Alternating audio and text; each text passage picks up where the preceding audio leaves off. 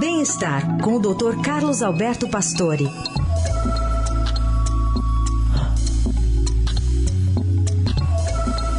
Fala, doutor Pastore, bom dia. Bom dia, Carol. Bom dia, Heisen. Bom dia.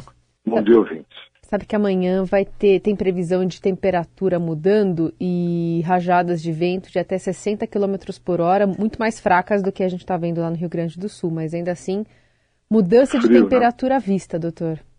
É, eu, a gente sempre comenta que esse período, acho que talvez estejamos aí no, no finalmente do inverno, mas toda mudança de, mudança brusca de temperatura precipita doença respiratória, né?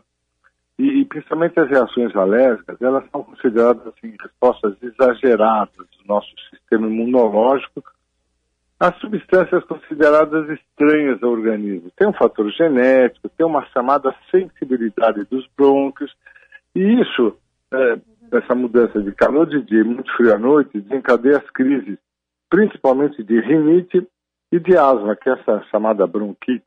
Né? E a asma, ela pode acometer pessoas da mesma família, até aquelas que nunca tiveram crise. Agora, essa reação inflamatória faz com que o bronco fique meio inchado e dificulta a passagem do ar.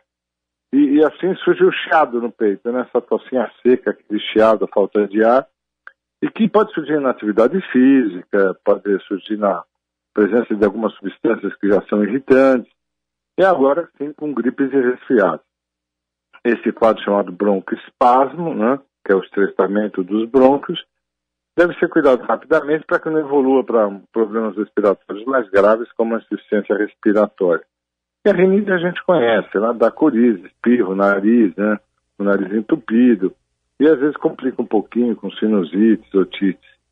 Nesse período de frio, acho que a incidência de alergias aumenta muito, e a tosse também. A tosse aumenta quase 40% por causa de resfriado rinite, sinusite, e a asma também aumenta bastante a tosse.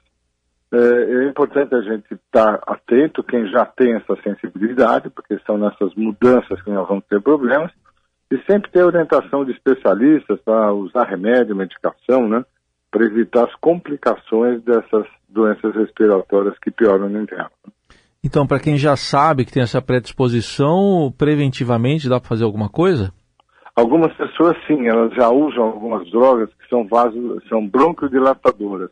Então tem pessoas que já fazem essa prevenção, porque são nesses momentos que são esses momentos que trazem essas crises, né?